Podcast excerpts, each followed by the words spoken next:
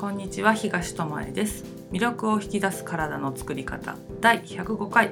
本日も妹アズマックスとともにお送りしていきます。よろしくお願いします。どうも東郷平八郎です。誰？東郷丼知らねえの？結構今有名な東郷丼ですけど。セゴ丼じゃなくて。違う。あそ東郷丼でう東だけに。すええ。あそうですか。105回です東郷ね。もう100回超えてからもう別人登場するっていうパターンね。いろんな人ゲスト毎回。じゃあ毎回楽しみにしとく100ん回超えてでからすごいね。200回まで続けてください、すごいね。何人ゲスト来るかっていう。まあ、100人だよね。そうだよね。頭がよろしいようで。ということでその頭で先週のことを思い出してもらおうかな。だからね東郷さん今日初めて来たんだ。今日初めてあのあなたと会うのでそっか。これが何なのかも東郷よく分かってないからよろしく。ずるい手で100回行こうとしてるな。まあいいでしょう。先週は、はい。あの音声ねまとめて聞いたよっていう方から、最初の方とかに言ってることと、うんうん。最近に言ってることが矛盾するような感じがするんだけどってどちらを信じてやっていいんですか？って言われたので、うん。まあ、どちらも正解であるし、うん。その自分の立ち位置によって捉え方は変わってくるしっていう話をしましたね。はい。あのグルテンフリーもあの100か0かってやってやめちゃうぐらいだったら少しずつ減らすっていう方法もあるし、うん。自分の体調を良くしたいっていうのであれば徹底的にゼロにするっていうやり方もあるよっていうことで音階音階だって音声のうん時と場合によりね表現の仕方は変えてますしあの自分がどのぐらいのことを望んでるかとかどういう、そう生活の仕方をしてるかによってあの当てはまるものは変わってくるしどれを使ってもいいよねっていうことで、その時々にあの使える方法でやってもらえばいいかなと思うのとあとは自分の逃げとしてそれを使わないでほしいなっていうのはちょっと思うかなっていうので。そうだね。うん、100か0かってやったらやれないしって言ってたからってこれぐらいいっかって食べるのはまた違うので何を目的にしてやってるかっていうねうん。そのゴールを何にしてるかをやっぱり毎回毎回明確にしてうん。目の前にある食べ物1個選ぶ時にうん。さてこれは口に入れていいものでしょうかっていうことを自分に問いかけてもらえたらいいんじゃないかなっていうことを思いましたっていうような話をねしたね。毎回やっぱあの食事だけじゃなくてね、うん。何事も自分に質問するとそいいよね。面倒くせえって思うかもしれないから最初。あの聞くっていう習慣にするといいよね。ううん、必ず答えがう答えを探すんだ返ってね脳脳脳みそはね。そうそうそう。潜在意識もね問いかけておくと必ず答えを探しに行くっていうことであの答えがない問いかけはしないようにってね私は幸せになれますかとかあねそういう問いかけじゃなくてこれは食べるべきなのかとかあね、これを食べたらどうなるんだろうって分かってんのになんで食べるんだろうってことがあったらどうして食べちゃうのかなっていうところに問いかけるとかなんでまあいいかと思うのかなとか、これぐらいいいかと思うのかなっていうところにそうアルティマックスが言うようにね問いかけをそう。で最初は多分あの問いかけて答えが来ない感じがする、うんうん、まあねそこにアクセスして過ごしてきてないしアクセスしてたとしても答えを拾う体制ができてないからうんうん。気づかなかったりするのでうん。問いかけてもやっぱり自分の中に答えないじゃんみたいなね、うん。わかんねえってなっちゃいそうになるけどそれでも問いから逃げたくなるしね。そうそうそう、うやり続けて習慣にしていくとあこれが答えなんだっていう。そうね。なんかメルマガとかも書いてたりしてさ、うん。あのあなたはどう思いますかみたいな問いかけをよくするんだけどさ、問いかけばっかりできついですって言われたのね。うん。まあそうかもしれないけど、うん。あのそれは問わずに生きるってことをするとさ見失っちゃうからさ、まあ、メルマガぐらい問いかけておこうかなと思って問いかけてみたんだけど、それでも問いかけたくない人はそれがきついと思ったり、なんで内面見なきゃいけないんですかって思ったりするみたいなんだけども、あの自分に聞かないと答えっていうのは分かんないから。うん。ね、私のことをアズマックスに聞いてさこれ食べたらしんどいって聞いてアズマックスが分かるわけないじゃん。っていうことをなんかみんな周りに答えを求めに行くっていう。うん依存みたいなね、で楽な感じするそうからね。そうそうでそれを面と向かって言われないにしろそういうメールマガとかで見たり、うん。まあなんかの雑誌のね対談読んでこの人にはできるけど私にはできないと思ってしまったりとか、うんうんうんなんか罪悪感持ったりとかできてないとか言ってうん。しちゃうんだけど、まあ、そういうことじゃなくってってとこだよね。うん。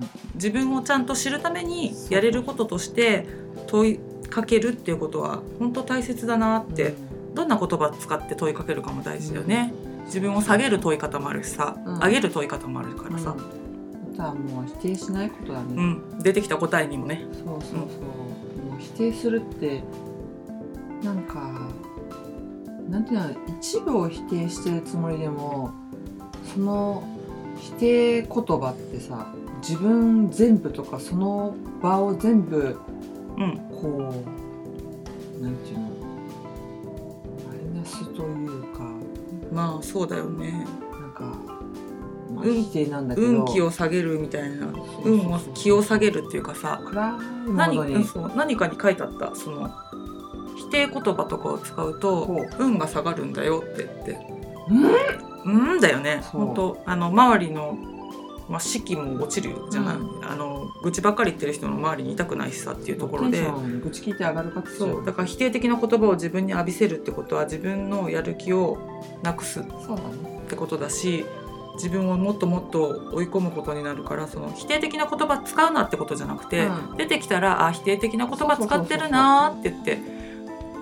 ここから私はどういう言葉にを使っていきたいかなって変えるとかね、うん。無理やり変える必要はないけども、否定しちゃってる自分がいるってうん、気づくこと、そこを責める必要はなくて、うん。あっていうねうん気づきを得てそこからスイッチングできるかどうかっていうところもねほ大事だなってことで、うん。自分のそのモニタリングっていうかねそうなんていうの自分をこう見ていくフィルタリグ。ング、かな。うん、っていうのなんかフィルターにかけるように客観的に見るってことをしてあげるとあ答えって外にないんだなっていうのに気づく。うん。食べ物食べて反応が中から出てくるように外から出てこないじゃん。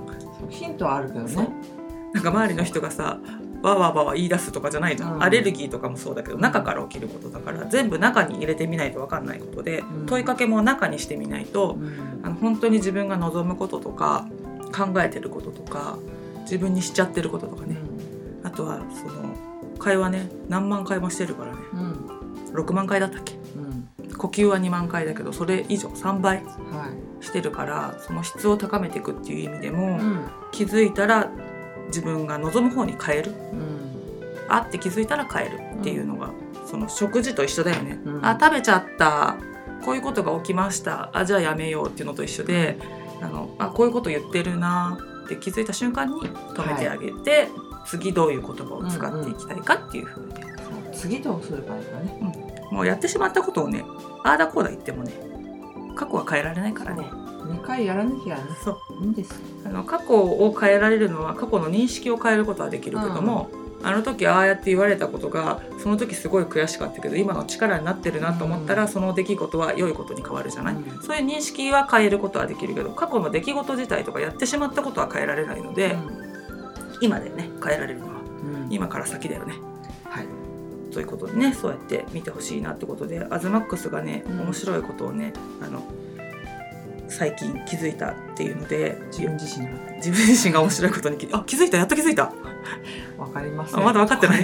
そこは分からない。答えは見つかりません。あその問いかけを毎日 自分にしてほしいた方がいい。なな分かった。私って面白いかなっつってね。そう。そこじゃなくって面白いことに気づいたっていうのでね、ヨガの生徒さんにねあのアズマックスが本人がしない代わりにアズマックスが問いかけるっていうのを今やってるんだけどそれがとてもいいなと思ったのでちょっと今日話してもらおうかなとうんこれがなんか連続で起きたからまた面うん白そうだね。くて、うん面白いっていうかあチャンスだなって自分ね思ったんだけど、あのー三寒四温でね今日本は春でそうだね。ございまして3月桜がちょっと咲き始めてる。ここは山だからちょっと遅いんですけどまだねね三寒四温の時って体調やっぱ崩しやすい。うん。しあと日本のあのシステム的に環境が大きく システム的にそうね、変わる。新学期が始まったりね。会社とかもね部署が変わったりとかね。うん、ことが結構ね、うん多いと思うんだけどそうするとやっぱ体調を崩す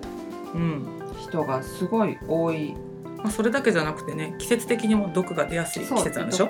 緩ませて出す時期なんだけど、そしたらねなんか「体調どうですか?」とかあいつもねレレッスンの前に聞くもんねどこをどうしたいですか、とかいう話をするんだけど連続して「ここがすごい冷えてます」とか、なんかあんまり変わったことしてないんだけど体調が良くないとか肩が凝るとか。お腹が詰まりますとかね。そうなんなんか重いとかいうのを聞いて、で「え本当普段と変わらないですか?」っていう話をしたら「いや何も変わらないです」って言うんだよねみんなね。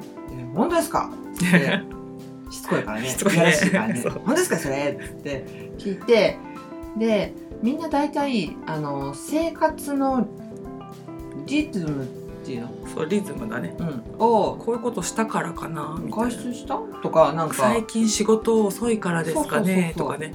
なんだけど、なんか怪しいなと思って食事同様みたいなね、話をしたところうん「ああ!」みたいな最初「いや別に食事も普通です」って言うんだけど。変わったことないですって言うんだよね。昨日じゃなくてその前の日とかどうですかって言ったら大体なんか1日2日ぐらいの間の食事が怪しかったって気づき始めるんだよね。面白いよね。それだーって、まあ、聞かれるとね直近のところの食事を思い浮かべるのはまあ当然だけども、うんうん、そのもうちょっと先に突っ込まれると意識が飛ぶのかなみんな。そうだね、うん。であの疑いもしなかったああれかも。うん。この食事の仕方かもとかあれ食べた時にまあ小麦じゃなくてもね、なんか自分にとってあんま得意じゃないものが入ってたかもって、なるんだよね。そう。そういえば前回もそうだったみたいなので、なんか過去のやつもこう出てきてやっぱりこれかもしれないみたいなね、うんそう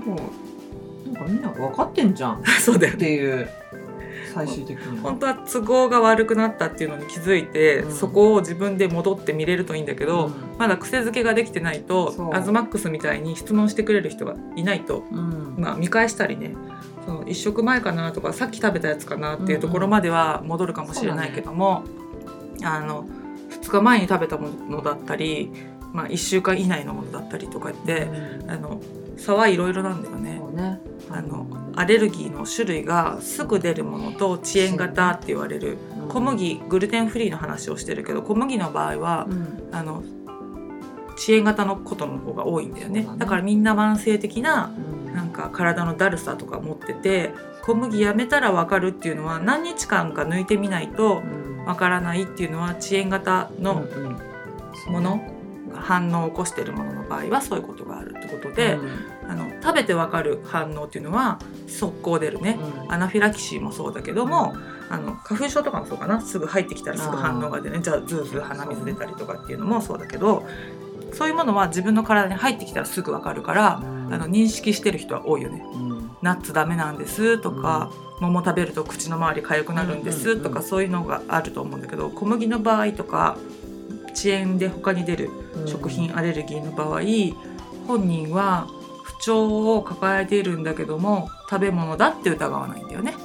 本当自分たちもそうだったもんね、まさか小麦がっていう。そう。だってそんなので体が悪くなるなんて思っていないから、うんうんあの普通に食べてたしねうちなんて小麦どっさり買ってたから小麦まみれの生活してたからね。うん白いパンと生活してたからね。あいやそんでねラリッチョってアズマックスこんなになっちゃったんですよねみたいな。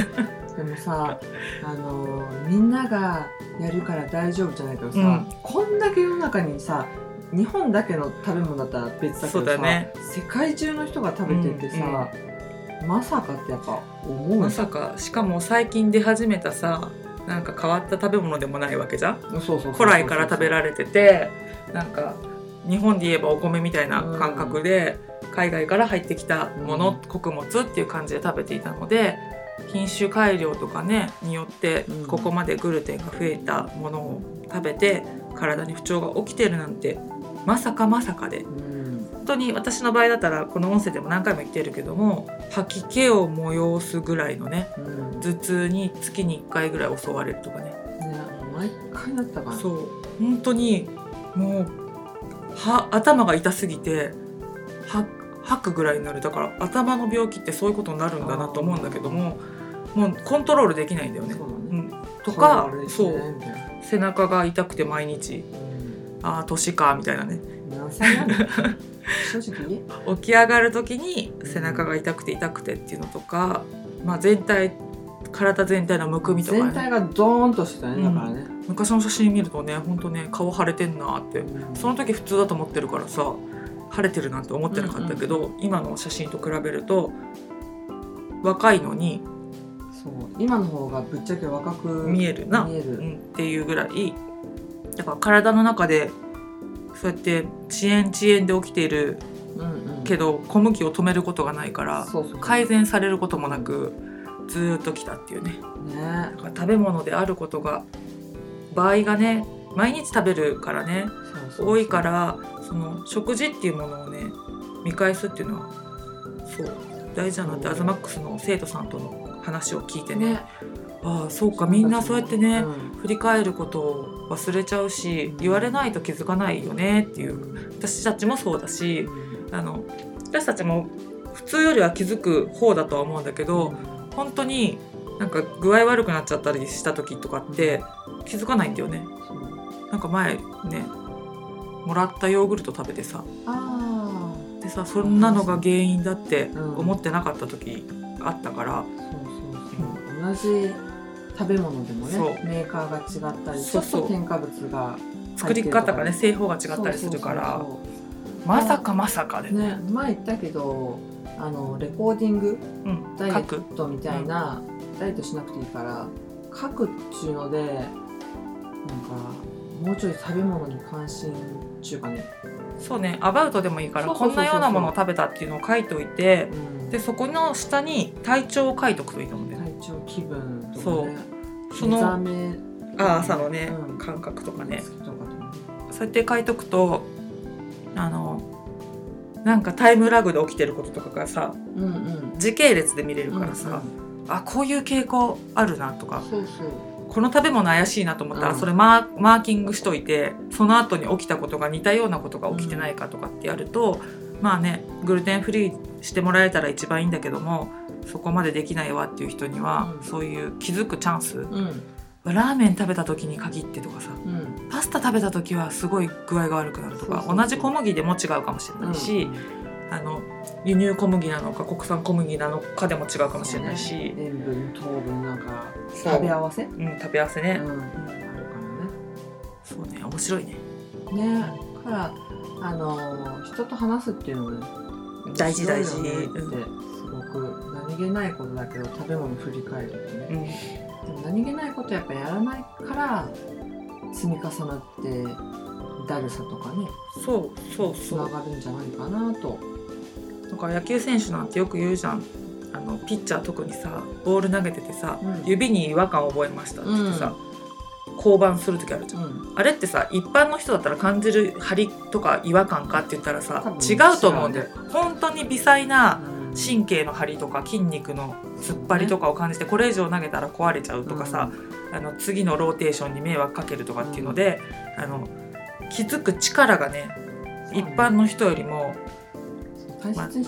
商売道具だからっていうのもあるけどあのその意識の落とし方が筋肉1個ずつにいってんだよね、うん。だからそれは同じ人間だからできるはずだねあの人たちさ機械つけてやってるわけじゃないじゃん。ちょっとここの数値が上がったんでやめますじゃないうん。でしょ、だから本当自分の体の感覚をどこでもいいからまず1箇所。うんだから食べて胃がどうなるかとかでもいいし腸の張り具合とかねガスの出具合とかでもいいしそういうのを見ていくと、この食べ物を食べるとこうなるっていう傾向が必ず見えてくるから、それっていいよね。そう本当に食べ物と会話することですおお面白いね。飲み物と会話ね、ううん。ん、そうそう。うんカフェとかでやるとちょっとああの人はあのそこはちょっとね。声に出して会話しなくてもね。ああそうだね。あマックスはちょっと危ないな。なんか春だだから春こういう人多多い多い。こういう人って自分で言うのもどうかと思多い。ちょっとおかしな人多いね。陽気になってきてね。目覚めちゃう人がいるからね。何によ 本当あの最初言ったけど緩めることがうん。体ね、重要うん。なのでなんかこれ食事法の話とかするとさ、うん。まあ、体動かすこともそうだけどさみんなすごいさストイックじゃないととか、うんちょっとでもなんか脇道入ったり違うことしたらダメって思うかもしれないけど、ある意味緩くっていうかそういうなんかやれなかった日もどうしてやれなかったのかって最初の問いかけじゃないけどさそうしながらなんかダメ一日できなかった一回できなかったら全否定っていうんじゃなくって。そうそういう意味では100%を目指さないってことなんだよね、そう。だからその解釈がさいい加減にややるなっていうのとさその100%を目指さないっていうのはさ意味が違うんだよね。ね。そこを全部一緒くたにしちゃうと本当にやるかやらないかみたいな、もう失敗したらもうやらないみたいな一回食べたら終わりみたいなね。うちらがホラ吹きみたいにな。そうそう。そういう意味じゃなくてね、そう。うん、あまりにもなんかみんな厳しすぎるしあまりにも逆に甘すぎる。そう。なんか厳しさと甘さを履き違えてるじゃないけど、うん。そこを厳しくするべきところでしょっていうところでまあいっかっていう声が出てきて、そこはゆるゆるでいいんだよっていうところを正しくできなきゃなりません、うん。間違ったらもうダメなんですみたいな。うん。私はもうこの小麦を食べてしまったのでやめますとかね、そういうことになってしまうのでそこってあの柔軟性必要だと思うね、うんうん。解釈の仕方も柔軟性必要だしあの視覚紙面に捉えないことはい。教科書じゃないからね、うんうんし教科書通りにやってもあの一人一人結果違うんだよね。うん小麦のを抜くっていうのをやっても一人一人あの感じることも違うし出る結果も違うし、うん。そのスパンも違うしうんすごい1週間しかやってないのにすぐ分かる人もいるし、うんうん。1年やってもちょっと分かりませんみたいな場合もあるかもしれないしそれでも変化はしてってるそうそうそう。からその変化に気づくっていうのもねうん。そうそう大事よね。楽しみながらねその変化も、変化が来ない。変化が来ないって思うとやっぱり筋肉がキュッてなったりとか変わっなんていうかねそうそう思ったんだけど、うん。みんな変化したい場所って大体一箇所一箇所っていうかなんか自分のコンプレックスの場所だったりするじゃん。お尻とかおうん。腹の肉とかね。そうそうそう。でそこしか見てなくって大概。で、まあ、例えばお腹のお肉が気になりますって言って、運動でも食事でもね、制限とかして本当は背中がすっきりしてきてるのにお腹しか見てないから全然変わんないってやめちゃう人とかいるんだよ。そうだね私もそうだったね。ここのおなそう。お腹の肉取りたいとか言っててさうん。全然取れないんだわとか言ってたらさアズマックスがさ「お姉ちゃん背中綺麗になったじゃん」みたいなうん。え背中?」みたいな。うん。触ったら「あ確かにちょっと薄くなってるかも」みたいなつかめたお肉がうん。薄くなってるかもみたいなことがあって、そっかと思ってね。自分はここを変えたいってお腹ばっかり集中してるからお腹のお肉が全然減っていかないと思ってるけど、足が細くなってたりとか顔見た人が「なんか痩せた?」とか言,、ううん。言われたりしたんだよね、うん。その当時ね。そう。うん。ね、ちょっと一箇所意識するのも重要だけど全体もそうだね。一箇所意識しつつそぽわっとううん。自分を見れるといいよね、うん。こ他のところは変わってないかなとか階段上がる時足軽くないかなとかね。そうそうそう。数値とかじゃなくてもねお肉の揺れ具合が違うなとか、うんうん、私だったら靴が緩くなったなとかいうああ言ってた足がなんかのむくぎみが取れたのか。うん。こんな足のさ先までさむくんでたり太ってたりするってちょっと思わないじゃん、経験者は分かるけど。大概わかん思わない。よ、思わない。うん、思わないけどそういう時にあの何気なく履いてたらさ靴のひも紐を直して終わりだと思うんだけど、うん。あれ前これきつかったはずなのに、緩くなってるじゃんとかいうところが見つかるとあそういえばこのシャツの袖も通りやすいかもとかね、面白いからね。体を意識してあげるとどんどんどんどん答えを答えっていうかねあのなんていうの？送ってくるんだよね、うん。メッセージを。ここもだよ。ここも変わってるよ。みたいな。ねうん君すごいんだぜ。みたいな。そうだから喜んでその違い探しをする。喜んで。そう。不調がなくなるだけじゃなくてその望んでなかったところももっとより良くなってる可能性があるのでそこをねまあ良くなっちゃうとさ人間ってさ贅沢なもんでさこんなもんだったって思うんだよね。忘れるからね。だからちょっと数値やら写真やらそうそ分かるもの取っておくのも必要かなとうなはんかこのグルテンフリーの話を初めて聞いた時に、うんなんかおばさんの話を聞いたのね。グルテンフリーをやったおばさんの話。ほで薬をね20種類飲んでるおばさんだったのかな。うはい。外国の人だと思うんだけど、うん。なんだけどグルテンフリーやって1年ぐらい経ったのかな。調子はどうですか？みたいなこと言ったら相変わらずですみたいなことを言ったんだって、でも最近お薬飲んでるんですかね？みたいなことうんをその人が聞いたら、そういえば薬は一つも飲んでませんみたいな。めっちゃめっちゃ おい。多いでしょ。おいおい。だから20種類とか飲んでてもゼロになったことを忘れてしまう。別に変わってませんって言えちゃう。ぐらい人ってあの良くなったことをあの自覚できないものなんだって。うんだからそうやって質問してくれる人とかも必要だし、うんその日記みたいにつけるっていうね。うん。過去をこうペラペラめくってたらさうそうそう。こんなこと書いてるわとかいうのも。食事が変わったのとかも分かるからね、うんうん。そう。それはいい方法なので、あの答えを外に求めるのではなくやっぱ問いかける。うん。今日のテーマは問いかけるだね。自分に問いかける。そそう。そしてそこでジャッジしないううん。ただ受け取る。うん。あこういうことを思ってるんだ。こういうことしたらこういう感じの感覚になるんだ、あ罪悪感持つんだ。って言って、持ったとしたら、まあ、持っちゃうけど終わったことはもういいよね。って言ってそうそうそうじゃあ次はこの罪悪感を持ちたくないと思うんだったらどうしたらいい？っていう。とか何のためにやってるのかなっていうところをね振り返ってほしいね。そういうやり方ができたらあの本当楽だし、んね、周りを責めることもなくなるし周りのせいにすることもなくなるね。自分を責めるのがさもう辛くなってくるとさ「お前のせいだ!」みたいな「アズマックスがこういう気分にさせたんだ」みたいなことあるじゃん。うん。大いにある。そう。周りに当たり散らすこともねあると思うんだけどそういうこともなくなるから人間関係は穏やかになるしさ、本当にあの体も健康になりつつ自分の周りに起きることも豊かになっていくかなって思うので大きい意味で人生が美味しい。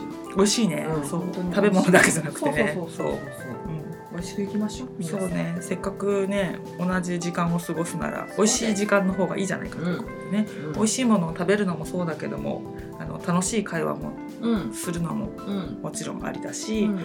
自分の思い通りに過ごすっていうのもね、うん。あの美味しい時間だと思うので。そうん。そういう時間をあの作るためにもえー、自分に問いかけるの？っていううん。ちょっと嫌だなって思うこともやってみるっていうのははい。そういいことばっかりじゃないじゃない？やっぱり、そうん好きなそう好きなことをやってる人でも好きなことの中に苦手なことが含んでたりするのと一緒でうんあの自分の人生を自分らしく生きたいと思ったら、はい。嫌なことを一つ二つ起きるよね。ね。だからそのねグルテンフリーの話じゃないけどさやってますって言ったら離れていく人もいるし、うん応援するよって言ってくれる人もいるしっていうのと一緒で、あの何かを発信するとそういうことも起きますがまあそれはそれとしてそ受け取ってううん。